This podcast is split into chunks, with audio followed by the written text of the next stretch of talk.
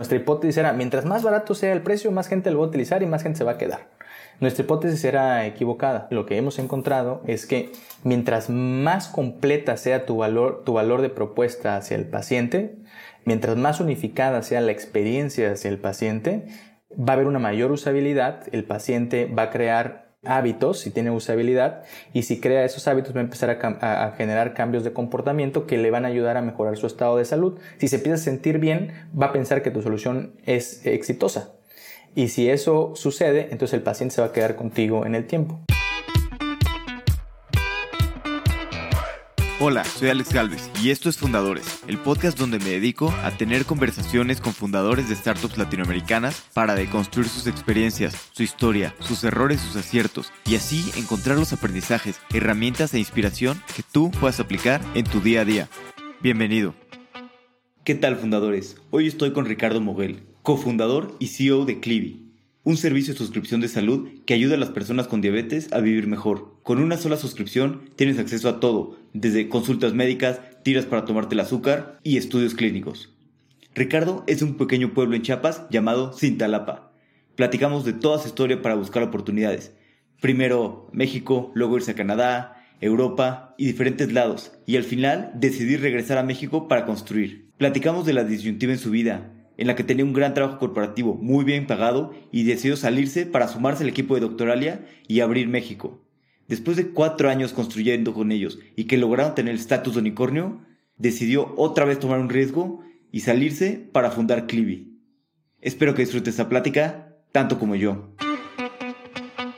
Ricardo, bienvenido a Fundadores. Un gusto tenerte por acá. No, hombre, Alex, el gusto es mío. Un placer estar en, en Fundadores y muchísimas gracias a ti y a tu audiencia por el espacio. Oye, tú eres de un, pueblo muy chiquito en Chiapas, de Cintalapa, y luego primero se fueron a Ciudad de México y has ido pues, viajando, ¿no? Y cambiando de ciudad en todo el mundo buscando oportunidades. ¿Cómo, cómo empezó este, este viaje desde Chiapas? Sí, mira, vengo de este, de este, de este pueblito que este, pues, muy, muy, orgulloso, ¿no? Este, muy, muy pocas personas salen, salen de ahí. Creo que al principio eh, todo el, viaje comienza, este, mi madre es este, pues madre soltera, este, mi hermana y yo, y pues las ganas de, de, buscar mejor, este, una mejor educación para nosotros, mejores oportunidades para, para, para los tres. Y obviamente nosotros teníamos familia en, en, en la capital de, de, Chiapas, pues mi mamá ahí se, se, se, armó de valor y nos movimos a, a Tuxtla, ¿no? Yo creo que eso fue una de las mejores decisiones que pudo haber tomado. Hoy eh, ahí conocí este, a, grandes amigos, amigos que, con los cuales he construido cosas en la actualidad. Y ya, ya estando en, en, en Tuxtla, a través de este, estar estudiando y obviamente ver que amigos tuyos o conocidos tuyos se empezaban a salir del estado, pues eh, habían esas ganas, ¿no? De, de querer, oye, pues yo, yo también quiero, este, no tengo los recursos, pero pero yo también quiero, ¿cómo le puedo hacer? Y en ese momento, Alex, este, yo siempre he sido muy enfocado en, en objetivos, súper enfocado en objetivos. Desde que tengo uso de razón, siempre he tenido un, un objetivo por el cual voy y después va el siguiente. Entonces, me propuse irme a estudiar fuera de, de Chiapas y era muy bueno jugando deportes. Entonces, eh, igual, ¿no? Como era tan bueno y tenía como esa, eh, esa disciplina de, de, de avanzar, de, de, ser de los mejores, Fui seleccionado en el estado para jugar voleibol y eso me dio la oportunidad de poderme irme becado a los 17 años a estudiar a Monterrey. Entonces, pues, ya te imaginarás el gran cambio este, pues, cultural del niño que nunca había salido de, de, del sur de México. Llegar a Monterrey, en, llegué en el 2004, 2005, pues Monterrey una gran urbe, ¿no? Este, entonces, pues este, llegas allá, eh, eh, eh, el show cultural muy fuerte, a, la escuela donde yo estudié era muy internacional, empiezo a tener mucha, mucha, mucha relación con personas de otros países, empiezo a ver que mis amigos de la, de la universidad pues, ya hablaban dos o tres idiomas, ¿no? Yo solo hablaba español.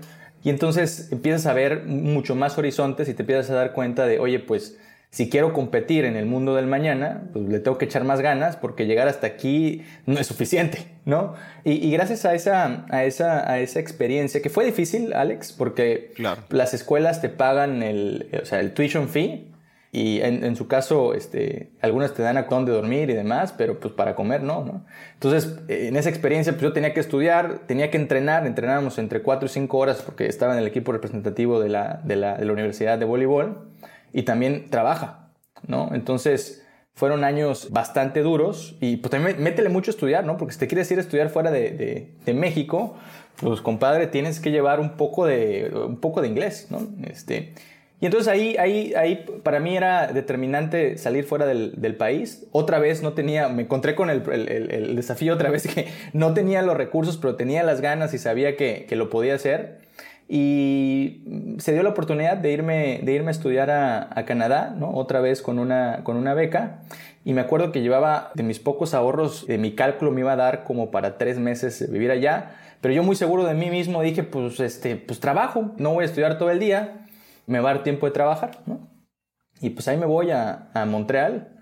Y para no hacerte tan larga la historia, Alex, pues pasaron tres meses, pues no encontré trabajo, ¿no? Pues este, porque pues, mi, visa era para estudiar, no para trabajar. Y entonces como que no lo veían tan bien, o al menos donde yo preguntaba para trabajar, pues no lo veían tan bien.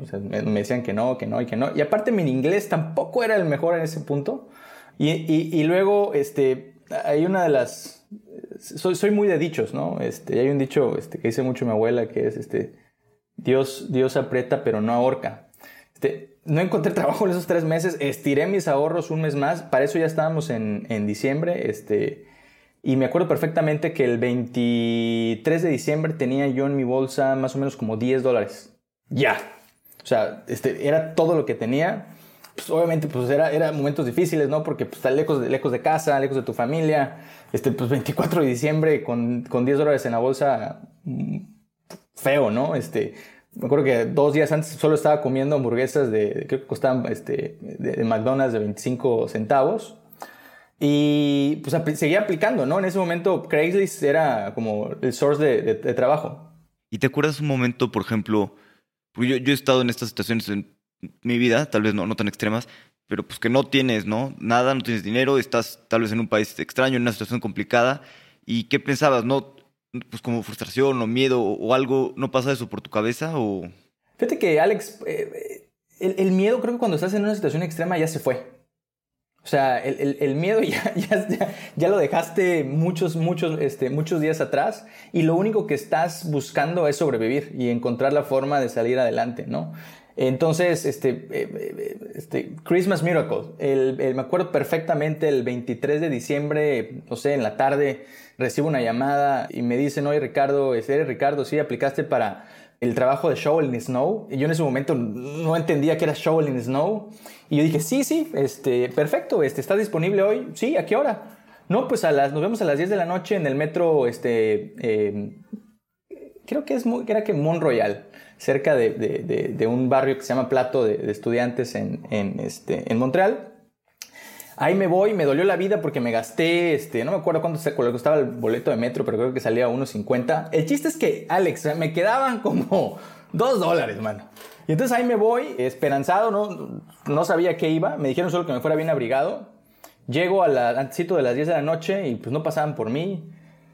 10 y cuarto, 10, 20. Yo dije, madre mía. O sea, si no, pues, si no los veo aquí, pues este, ya me quedan dos, dos dólares para regresar a mi casa y ya. ¿Qué voy a hacer? ¿No? Y, pues ni modo, o sea, no había para atrás, solo tenía que ir para adelante. Y, y, esperé y, media hora, o sea, a las diez y media pasan por mí, me acuerdo perfectamente, en una camioneta Ford roja, doble cabina, y me dicen, hey, ¿tú eres Ricardo? Yo, sí, súbete. Ahí me subo. Yo no sabía ni a dónde iba. O sea, dije, pues aquí me persino y pues que sea lo que sea, ¿no? Y, y, me acuerdo que llegamos a un centro comercial, no sé de dónde estábamos en ese momento en, en Montreal, nos bajan de la camioneta y órale, a palear. Entonces el trabajo era remover la nieve de residencias o de, o de centros este, comerciales, ¿no? Entonces íbamos removiendo la nieve con unas palotas y pues ahí comienzo, man. Y, y me acuerdo que le dimos de, de pues yo creo que habíamos empezado a las 11 de la noche y terminamos a las 7 de la mañana. no tienes idea del esfuerzo físico que requiere ese tipo de trabajo, ¿no? Yo de ahí, de ahí siempre de esa historia digo, pues ya nadie me va a contar qué es, qué es trabajar, este, que es un trabajo duro, ¿no? Porque las condiciones son muy extremas, ¿no? Este, más cuando, pues, cuando no estás este, adaptado a ese tipo de climas y no tienes la ropa adecuada, pues ya te imaginarás cómo me fue esa, esa noche. Eh, el punto positivo es que a la mañana me pagaron como 12 dólares la hora, entonces tenía más de 100 dólares, entonces era rico, era rico, ¿no? Este, y gracias a eso, este, pues el 24 pude ir, a, pude ir a, una, a una cena que me invitaron, ¿no? Pude comprar mi botella de vino, compré ahí unos postres, estaba feliz porque tenía, tenía dinero y me habían dicho que me iban a volver a, a, llamar, ¿no? Este, la historia chistosa, Alex, es que cuando, me, cuando termina la fiesta, debían haber sido las 3, 4 de la mañana, pues ya cada quien a su casa, pues yo salgo, espero el, el, el, el boss, estaba algo lejos de, de, de mi casa, y pues no pasaba el boss, y, este, y, y, regreso a la casa de mis amigos y les pregunto, y me dicen, no, no, este, este, hoy no pasa el autobús, pasa hasta, no sé, 7 de la mañana. Si quieres te pido un taxi, y yo, pues sí. Y me pidieron el taxi y me acuerdo que eh, este, iba, íbamos de regreso a mi casa y veía cómo avanzaba el, taxímetro para no ser tan larga la historia, terminó ese día y volví a quedar como con 10 dólares en mi, en mi, en mi balance. Entonces regresé este, al, mismo, al mismo lugar donde había comenzado. Afortunadamente al siguiente día me llamaron. Ahí empecé a trabajar con ellos vi que había un montón de oportunidad en hacer como trabajos de, de como handyman para diferentes comunidades en, en, en, Canadá. Y uno de mis amigos que estaba trabajando ahí tenía una, una furgoneta y yo le dije, oye, pues, ¿y por qué no lo hacemos nosotros? En, en, mi, en donde yo, cerca donde yo vivo hay muchas residencias. Entonces yo puedo ir preguntando casa por casa y les podemos cobrar menos, no es tan difícil, este, lo hagamos y así terminé haciendo una compañía en, en, Canadá donde al final empleamos casi 40 personas, teníamos como 5 neighborhoods a los cuales les dábamos servicio y estuve a dos de quedarme a vivir en, en Canadá. Pero como te cuento, siempre he sido un hombre de, de objetivos. Mi objetivo era ya estudiar, internacionalizarme, terminar de aprender de hablar este, muy bien inglés. Y, y, y, ya lo había logrado, ¿no? Lo había logrado y tenía, ya después tenía muchos ahorros y tenía una vida eh, bastante decente en, en Montreal pero me, me, me, regresé, me regresé a México y bueno, ya de ahí este, eh, eh, tuve la oportunidad de irme becado en otras condiciones, este, hacer la, la, maestría a Francia, donde conocí a uno de mis mejores amigos, hoy este, mi, mi socio en, en Clivi, y tuve la oportunidad de estar viviendo en, en, Europa. Obviamente ahí ya el contexto era un poco más este, diferente, me fui con un scholarship full, tenía ahorros de lo que había trabajado en el pasado. Entonces ahí, ahí la vida empezó a cambiar y empezó a, empezó a, a, a ser más, más sencilla. Sí, no, me imagino en Canadá qué pesado, que hace unas condiciones de frío extremo. Yo, yo lo otra estaba en Alemania y me, me da cuenta de eso de la ropa, pues la ropa y la costumbre y la ropa no te sabes vestir igual. Y es lo que le decía a mi esposa. Yo siempre, bueno, ella y yo teníamos frío, pero pues veías a las otras personas, yo decía que nadie tiene frío, todos están vestidos de otra manera que sí es la correcta, yo pues no, ¿no? Y, y entonces no estás acostumbrado a eso, ¿no? Y bueno, en Canadá pues mucho más extremo. Claro. Oye, y si estuviste en, en pues, Canadá, luego en Europa y luego en, varios lugares. ¿Por qué decidiste regresar a México a, trabajar por acá, construir por acá y no haberte quedado pues, en Europa o en otros lugares que, pues, que la calidad de vida es muy buena? Sí, mira, siempre me he considerado un emprendedor desde, desde muy joven y siempre he tenido una, ¿sabes? Como un fuego interior que me dice hay que dejar un legado a tu gente, hay que demostrarle a tu gente que sí se puede, no importa tus circunstancias. Y también sabía que con la experiencia que tenía y por el contexto de donde venía, podía entender cosas que muchas personas no lo podían hacer en nuestro país. Y sabía que si venía y si regresaba a México, profesionalmente podía escalar mucho más rápido. De todas esas experiencias que había ganado, las podía poner en práctica aquí. Siempre he creído en, en, el Mexican Dream, este, no, no en el American Dream, pero en el Mexican Dream. Y yo sabía que, que aquí este, eh, mi, mis circunstancias podían cambiar mucho más. Probablemente en el corto plazo no iba a tener condiciones de vida muy favorables, pero sabía que en el, que en el mediano plazo eso iba a cambiar y que México es una tierra llena de oportunidades, una tierra virgen para emprendedores. Sé que hacer una empresa, sabía que hacer una empresa aquí era mucho más sencillo, conocía mucho más gente, mi, este, conocía los problemas de mi gente, ¿no? Entonces como que sentía que aquí no ibas a remar tanto contracorriente y que aparte podía hacer mucho más bien con lo que podía hacer aquí que en lo que podía hacer en Europa al tener una vida tranquila, este, eh, no, quería tener, no quiero tener una vida tranquila, ¿no? Quiero tener una vida llena de emoción, una vida donde pueda dejar un legado, una vida donde pueda hacer bien a los demás, ¿no? Y creo que aquí es el lugar correcto. Sí, de acuerdo. Sin duda el impacto que se puede tener en Latinoamérica es mucho más grande y la necesidad que existe acá, ¿no? Pues tenemos mucha más necesidad y, y las personas que pues, tenemos la oportunidad de, estudiar pues, casi en una escuela privada y ya estamos muy afortunados, tenemos con esa responsabilidad, ¿no? Yo creo de, de dar de vueltas en la sociedad y intentar construir nosotros, ¿no? Algo que sea un, un país pues, con más oportunidades para todos. Totalmente de acuerdo. Y después, ¿cómo fue que, que te sumaste al equipo de Doctoralia para, para abrir México? Tú estabas trabajando en, en seguros, empezaste a hacer una carrera en, en, en seguros, en, en AXA y en, en otra aseguradora. Y, y, ya como que a veces ya parece ser que ya tenías el caminito de, del ejecutivo de seguros, que son industrias muy grandes, muy bien. ¿Cómo fue que saltaste y diste el paso a, sumarte al equipo de Doctoralia y abrir México? Esa historia es muy buena porque llegué a ser eh, uno de los segundos al bordo de una compañía que se llama IG en México. Este, trabajaba directamente con el CEO, un gran amigo, Marcelo Hernández, en ese, en ese momento. Y, como tú dices, ¿no? Este, la industria de los seguros es gigante, este, te consienten un montón. Eh, había escalado mucho, era muy joven para la posición que yo tenía y sabía que mi vida la tenía bastante segura ahí. Pero como te había dicho, a mí no me gusta la, la, la, vida tranquila, ¿no? Me gustan las emociones, me gusta construir. Y al final del día, Alex, conocí a, a uno de los, de los fundadores de, de, esta compañía que en Europa se llama eh, Doc Planner empezamos a platicar, me contaron lo que estaban construyendo. La compañía era muy pequeña en ese momento, yo creo que no creo ni 50 personas eran en ese, en ese punto me empecé a emocionar, empezamos a platicar, eh, conocí a los, a los, a los tres founders este, de manera remota, me encantó la forma en que pensaban, se parecía mucho a mi forma de, de pensar, tienen esa ambición de cambiar al mundo, ¿no? Este, era, era, era hacer salud, que, que es algo que luego platicamos, que en lo particular me hace mucho sentido por, por, por este, experiencias propias que, que tuve en el pasado. Y entonces, en un punto donde empezamos a platicar, me dijeron, oye, ¿por qué no te vienes a Polonia y nos conocemos?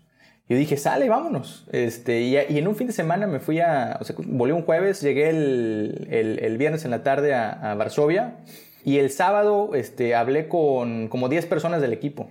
Me encantó la forma en que platicaban, me impartió su, su, visión. Y entonces supongo que pasó lo mismo del otro lado, ¿no? Vieron que los entendía muy bien, que teníamos mucha similitud en la forma de pensar. Teníamos un background, aunque éramos de países muy, muy distintos, un background bastante parecido en, en nuestras condiciones de vida cuando éramos este, niños, ¿no? Y después, hablando, hablando, hablando, pues me invitaron, me dijeron, vente, sé parte del, del equipo, vas a tener full ownership de tu operación en, en, Latinoamérica, vas a hacer tu propia startup allá, vas a poder, este, literal, hacer la propia startup tú allá. Este, y nosotros vamos a darte el soporte que necesites, principalmente financiero, ¿no? Y dije, pues esta es la oportunidad de mi vida, ¿no? Mi, mi, mi, mi familia, este, mis amigos pensaban que estaba loco, porque pues al tener un, un, trabajo que te paga muy bien, que te consiente, que te da muchos días de vacaciones, mi oficina tenía una vista espectacular al parque hundido, me llevaban el desayuno en las mañanas, me tenían muy consentido, pero yo quería hacer eh, disrupción, ¿no? Y, esas ganas de cambiar al mundo. Entonces, para mí fue un no-brainer, Alex, cambiar a, Doctoralia. Y es cuando doy el paso, y, como muchas de mis historias, un día después otra vez había comenzado desde cero, ¿no? No tenía una oficina, nadie me servía el desayuno, y estaba en, la, en la sala de mi casa trabajando y pensando cómo iba a ser para jalar gente que quisiera seguir este, este sueño, ¿no? Y ahí, y ahí comenzamos, y ahí comenzamos en el, en el 2017, seis personas y tu, y tu servidor a construir lo que hoy es la compañía más grande en cuanto a SaaS para doctores en América Latina. Sí, qué, qué, increíble. Oye, y hablas mucho de, de, que tienes objetivos, ¿no? Y que tienes un objetivo y eres muy... lo estás persiguiendo, estás muy bien eso.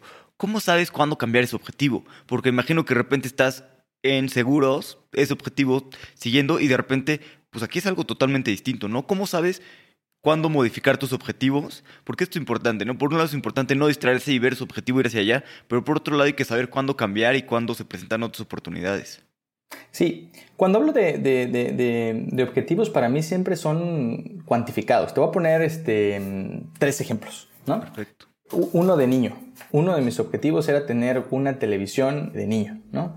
Entonces me iba los fines de semana con mi papá a vender leche Y, me acuerdo que me pagaba creo que 20 pesos cada domingo, ¿no? Y ahí yo servía y, nos íbamos. Cuando no era peligroso subirte en las góndolas de las camionetas, ¿no? y, me acuerdo que pues ya, pues ya, lo logré y pues ya, este, papá, ya no voy a ir contigo, este, ya logré mi objetivo y, y move on, ¿no? Eh, eh, tuvo un ejemplo muy vago. Otro, otro ejemplo en, en lo personal fue, oye, pues yo quiero estudiar en Europa y quiero hacer una maestría en negociación porque me apasiona la negociación, ¿no? Y quiero estudiar en la Escuela Superior de Comercio. ¿Cómo lo voy a hacer? No sé, ¿no? Entonces, pues me fui, este, agarré una beca, lo hice, fui el top 3 en toda la maestría en cualificaciones, ¿no? Me gradué con honores, ya, cumplido, ¿no? Y ahora el que sigue. Ya en lo, en lo, lo más reciente, este, mi objetivo desde el principio en Doctoralia fue, es, vamos a hacer una compañía unicornio, ¿no? Una compañía que esté evaluada en más de un billón de, de, de dólares, un negocio que, que tenga operaciones en diferentes partes de Latinoamérica, voy a abrir operaciones en otros países y pues una vez que se logró, pues ya está, ¿no? Y hoy con Clivi el objetivo también es muy claro, ¿no? Con Clivi queremos llegar en siete años a atender a un millón de personas que vivan con una enfermedad crónica, particularmente diabetes. Entonces, para mí siempre ha sido muy, muy claro. mis objetivos son de esta, de esta índole. Entonces, este, tienen KPIs, ¿no? Este, muy fáciles de entender cuando los logras y entonces al, a, ese tiempo, pues ok, ya lo hiciste, ok, ¿cuál es el siguiente? ¿no? Y es algo que, que sí, que, he tenido como disciplina en mi vida y que me ha servido muchísimo a tener esa, esa guía y encontrar también mucha satisfacción, ¿no? Porque no es el objetivo.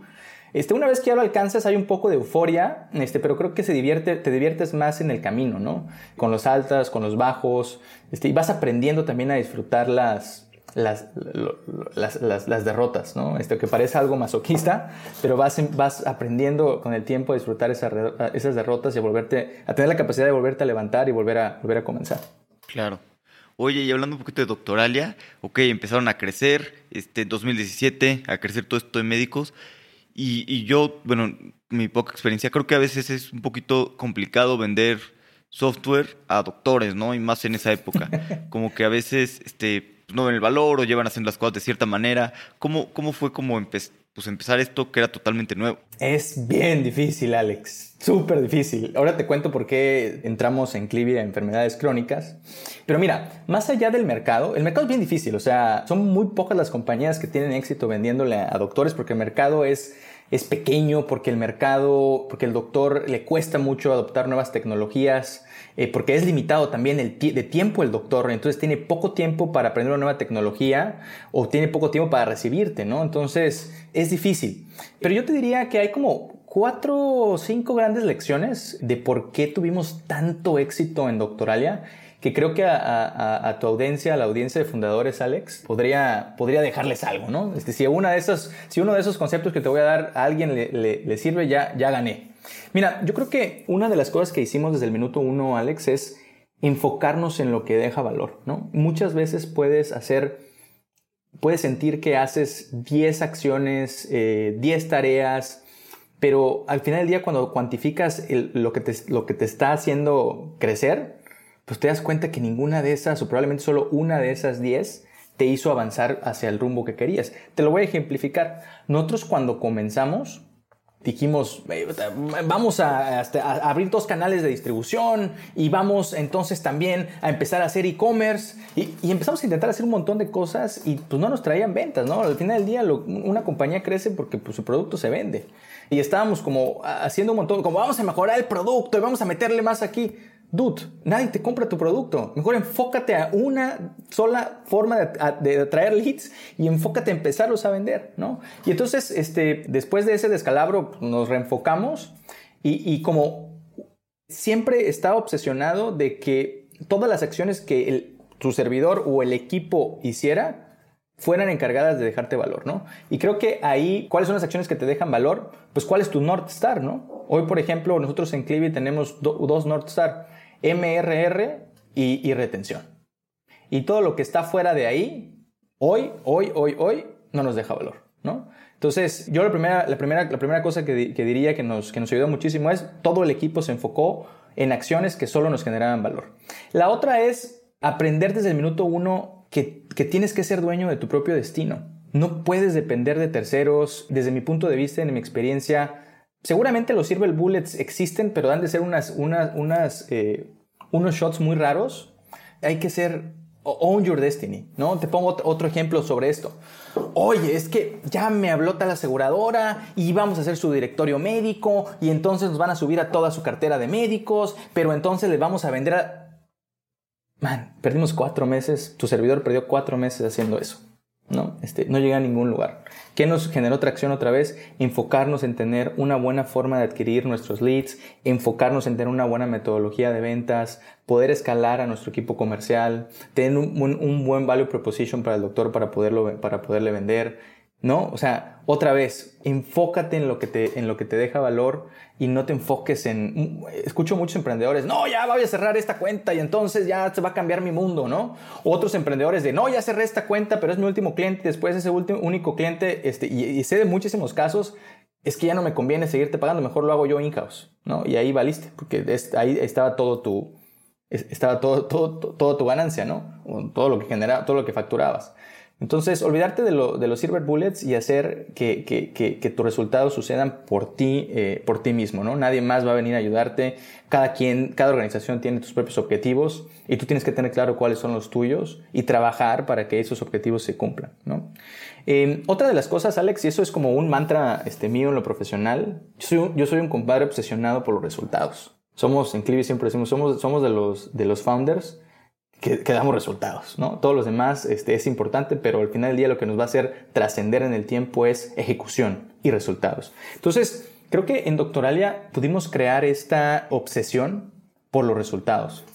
Todo el equipo estaba obsesionado por crecer este, mes a mes, por ser la mejor operación, por que el día de mañana todo el mundo hablara de nosotros porque tenemos un éxito rotundo.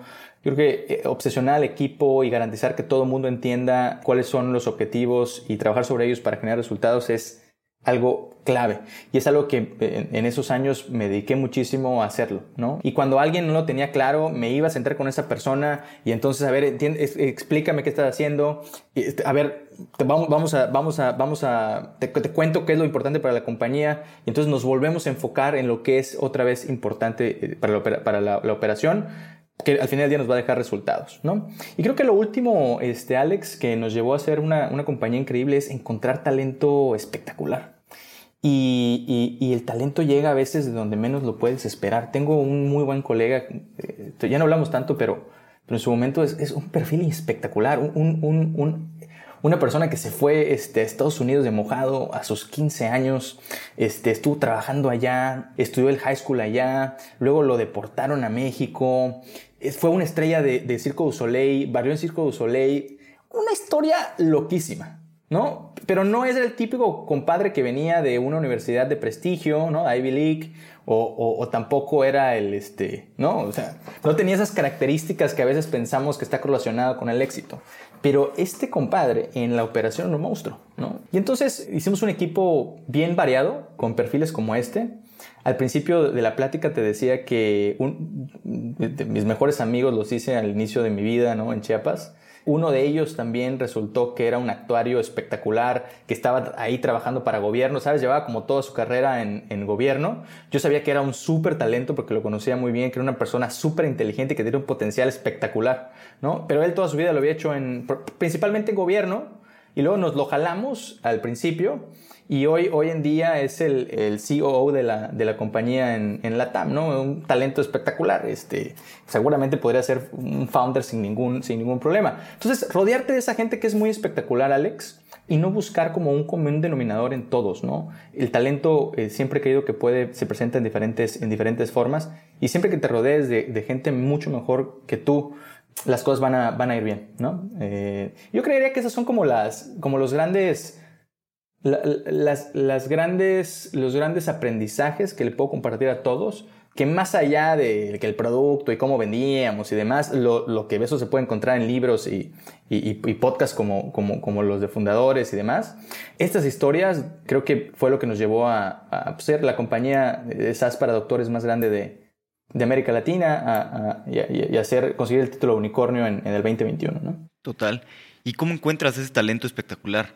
O sea, sí, cómo abres los ojos para encontrarlo en, lugares que no los estarías buscando y también pues muchas veces no aplican, ¿no? A, los trabajos que quieres, o sea, cómo los buscas, cómo los encuentras. Eh, mira, como, como el buen vendedor, Alex, siempre está vendiendo. El buen vendedor siempre está vendiendo.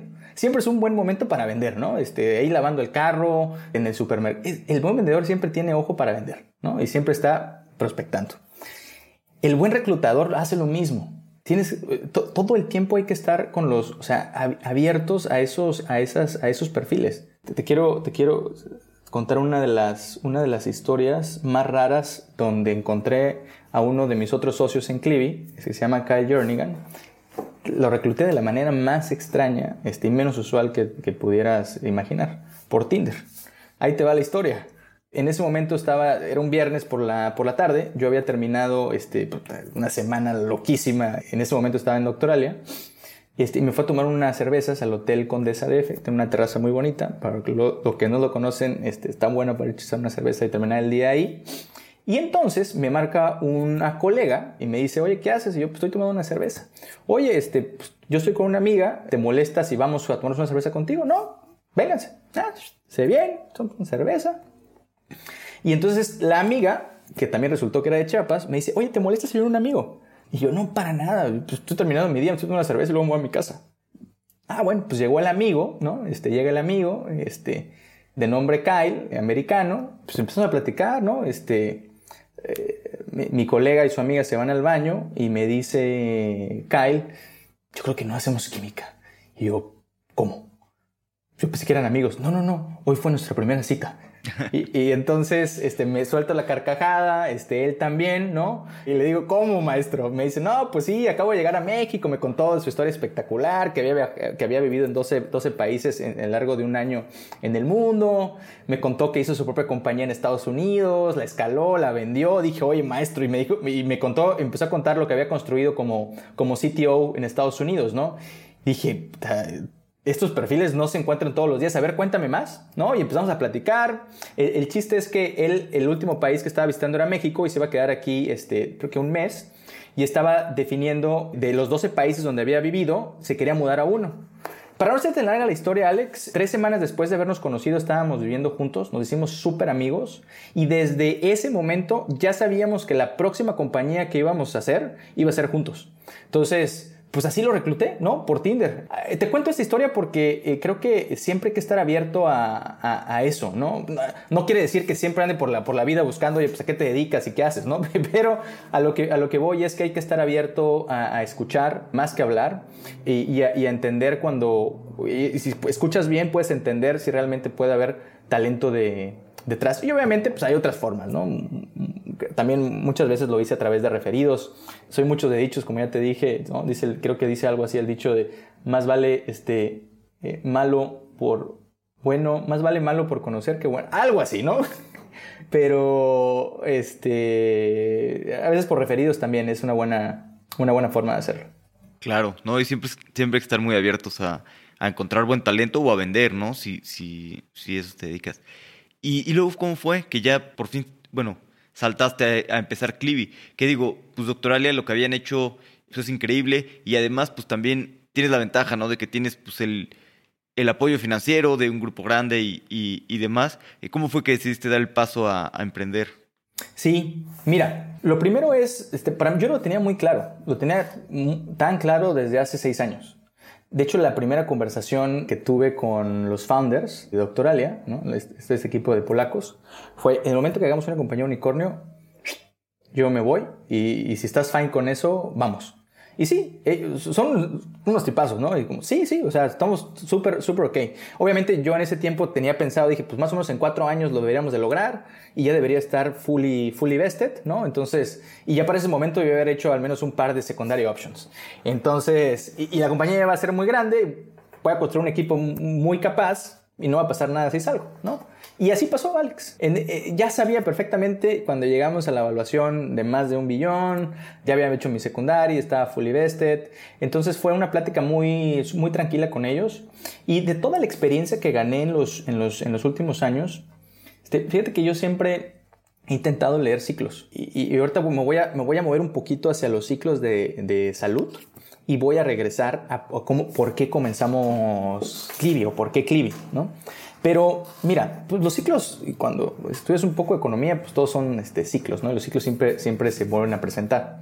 Pero si piensas un poco en la experiencia de la salud sin entrar tanto a detalle, más o menos si, habla, si hablas de la salud de, no sé, los 30, hablas de una salud donde la experiencia era unificada, donde tenías un doctor que normalmente atendía a toda la familia, que ese doctor te atendía todos los padecimientos y casi casi ese doctor era, el mismo que te formulaba los medicamentos que tú necesitabas, ¿no? Entonces la experiencia era patient-centric, ¿no? Probablemente no había mucha evolución clínica, este, pues no, no había tanta evolución clínica todavía, pero era patient-centric, ¿no? El doctor iba a tu casa, te atendía a ti, te atendía a tu, esposa, ¿no? A todos.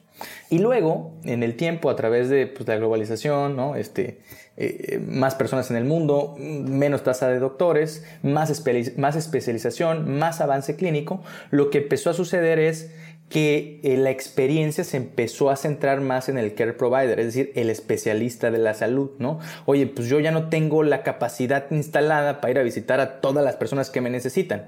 Si ellos quieren, tienen que venir con, conmigo, ¿no? Entonces la experiencia se, se volvió fragmentada para el paciente. ¿No?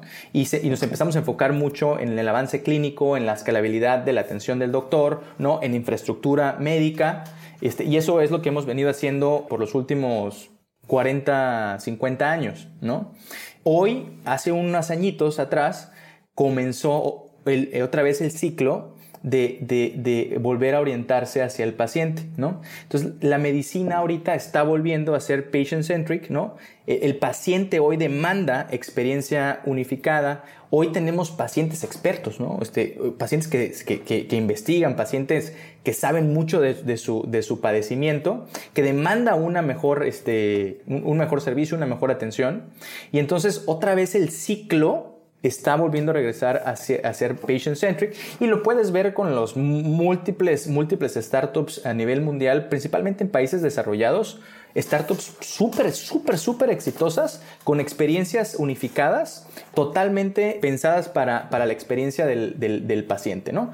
Entonces, cuando hablas de esos ciclos, lo que nosotros habíamos entendido, y hablo nosotros porque pues, eso también es pensamiento de, de uno de mis socios, Bruno, es que estamos entrando en un wave ¿no? Así como en su momento pues, el super wave de, de, de, de, este, fintech, ¿no? PropTech, etcétera, etcétera. También ya viene ahí el wave de, salud y es así como nosotros lo estamos visualizando y lo estamos leyendo, ¿no? Entonces, para, por esto es una de las razones que nosotros decidimos volver a emprender en la parte de salud, pero también vienen por razones muy personales. Cuando, cuando yo era pequeño tenía una enfermedad crónica que era bronquitis crónica, ¿no?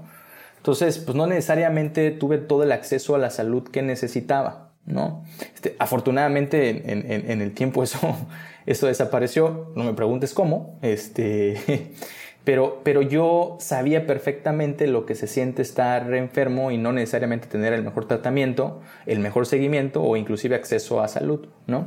Entonces, también viene de algo muy personal, de siempre, pues, al principio te decía, ¿no? Dejar un legado en la gente, hacer algo que realmente genere valor este, a nuestra sociedad, algo que realmente ayude a, las personas.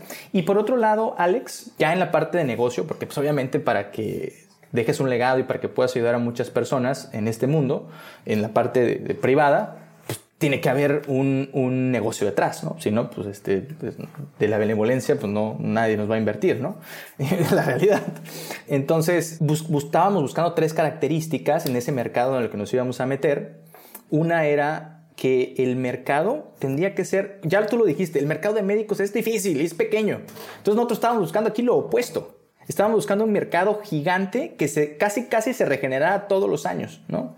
Estábamos buscando un mercado que globalmente creciera más que el Producto Interno Bruto de México y estábamos buscando un mercado que en mercados, eh, en países desarrollados, yo viera casos de éxito. Principalmente estábamos viendo modelos que nos gustan mucho como Alemania y, Francia, pero también eh, modelos en Estados Unidos. Y lo último, Alex, queríamos un, un problema real. O sea, no queríamos vender vitaminas. Nosotros queríamos vender aspirinas desde el principio, ¿no? Queríamos vender painkillers.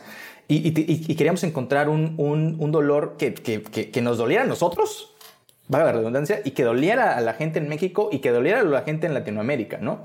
Y ahí es donde encontramos enfermedades crónicas y que tenían, cumplían con esas características y dentro de enfermedades crónicas encontramos eh, diabetes, ¿no? Y pues este, nosotros lo vimos muy de cerca también, o sea, mi abuela este, se quedó parcialmente ciega porque pues, no manejó bien su diabetes, el padre de uno de, uno de mis socios este, falleció por un mal manejo también de su diabetes, ¿no? Su madre tiene diabetes, o sea, lo vivimos muy, muy, muy, muy, muy de cerca, ¿no? Para hablarte un poco del, del pain point en México, este, causa número uno por qué las mujeres mueren en México no es cáncer de mama, es un mal manejo de su diabetes, ¿no?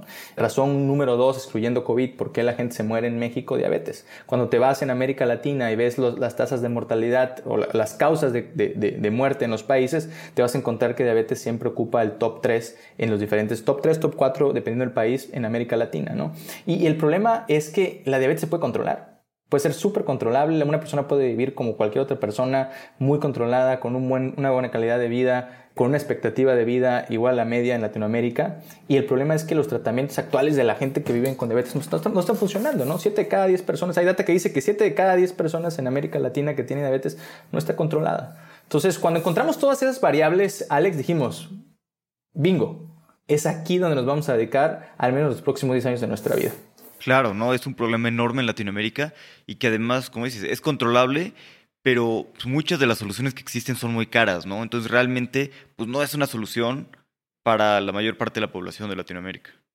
Claro, mira, y a veces es importante también definir, o sea, a veces el, el go-to-market, no necesariamente la mejor estrategia es empezar con la solución más barata. Por ejemplo, nosotros cuando empezamos Clivi, nada más para tu auditorio, para lo que sepan Clivi, muy, muy sencillo de explicar, es una clínica digital que tiene una experiencia unificada para la persona que vive con diabetes. Este, el, paciente tiene un asistente virtual y tiene un equipo de médicos y le damos todos los insumos que el paciente necesita para tener su salud. Entonces, hablando de la estrategia Go-to-Market, nosotros cuando comenzamos este, Clivi, comenzamos, nuestra hipótesis era, mientras más barato sea el precio, más gente lo va a utilizar y más gente se va a quedar. Nuestra hipótesis era equivocada, Nuestra hipótesis ha ido cambiando y lo que ya lo que hemos encontrado es que mientras más completa sea tu valor, tu valor de propuesta hacia el paciente, mientras más unificada sea la experiencia hacia el paciente, va a haber una mayor usabilidad, el paciente va a crear hábitos si tiene usabilidad y si crea esos hábitos va a empezar a, a, generar cambios de comportamiento que le van a ayudar a mejorar su estado de salud. Si se empieza a sentir bien, va a pensar que tu solución es exitosa. Y si eso sucede, entonces el paciente se va a quedar contigo en el tiempo, ¿no? Obviamente para poder hacer una solución más, más, más, robusta, pues viene correlacionada con un tema de, de pricing, ¿no? Sin embargo, no perdamos de vista que, que, parte de nuestro objetivo es llevar salud pues a todos, ¿no? Entonces nosotros hoy estamos empezando, digamos, en, al medio de la pirámide, pero tenemos todo un roadmap para poder llegar a la base de la pirámide, ¿no? Entonces, a lo que quiero decir es, no necesariamente con que empieces en, una de, en uno de los segmentos no puedes llevar tu solución a las otras fases de la pirámide. Todo está en el planteamiento de cómo escalas la solución al problema. Claro. ¿Y qué quiere decir esto? Que cambiaron de una solución más barata a una solución más completa. ¿Qué es una solución más completa o cómo atiendes a los pacientes? Sí, mira, al principio nosotros le dábamos al paciente solo un asistente virtual, ¿no? Que vive, que vive en WhatsApp, este, que es, el paciente puede administrar su, su, su, su diabetes a través de eso. Después nos dimos cuenta que había como pérdida de engagement 10% mes versus mes. Dijimos algo está mal aquí. Vamos a empezar mejor a monetizar porque pues, hoy facturas, ¿no? Y hoy, hoy, hoy hay, que, hay que vender. Y este, empezamos un equipo de especialistas de la salud junto con el, junto con el asistente virtual. Ahí ya empezamos a monetizar, ¿no? Empezamos a crecer. Empezamos a ganar bastante tracción. Pero después nos empezamos a dar cuenta que la experiencia del paciente estaba rota. ¿Por qué? Porque le estábamos dando, los doctores le estábamos dando este, la, solución tecnológica, pero faltaban elementos. El paciente también se tiene que hacer estudios de laboratorio, el paciente también tiene que ver a un oftalmólogo una vez al año, el paciente también tiene, tiene que tomar medicamentos, el paciente también necesita glucómetro y tiras reactivas que le estén suministrando. O sea, y entonces lo que hicimos es toda esa experiencia que el paciente necesita, la unificamos para que desde WhatsApp tuviera acceso a todos esos elementos que te estoy eh, indicando. Entonces, hoy el paciente que tiene diabetes con Clivi puede gestionar eh, toda su enfermedad. Tiene acceso a sus estudios de laboratorio, tiene acceso a sus glucómetros, le mandamos sus medicamentos, tiene sus médicos, tiene un seguimiento en tiempo real, le ajustamos el tratamiento si es necesario en tiempo real, le asistimos cuando tiene una glucosa alta, una glucosa baja O sea, no requiere a nadie más el, paciente que tiene diabetes para poder gestionar su diabetes que su asistente virtual y Clivi. Entonces, hemos ido evolucionando nuestra propuesta de valor en el tiempo. Claro. Oye, ¿y no te pasa a veces que lo que yo creo que a veces das una solución tan buena que entonces el paciente tal vez deja de necesitar Clivi, ¿no? O dice, oye, pues ya medio aprendí y ya dejo de usar el producto. Sí, Alex, sí, hombre, hermano. Debemos haber hablado antes. Este, mira, este, nosotros somos obsesionados, como te digo, de, nuestro, de nuestras métricas y de resultados. Y, nuestros dos North Star, eh, uno es la atracción, ¿no? El MRR, lo que ingresamos mensualmente recurrente y, y, y la, la, retención. En la retención metemos toda la parte de producto, experiencia del paciente, especialistas de la salud. Y fíjate que este, tenemos tan mapeado este, las razones de churn. La gente que chornea entre el mes 6 y mes 7 es porque se siente tan bien con nosotros que, ya, que, que dice que ya no nos necesita, nos agradece, nos, nos, nos,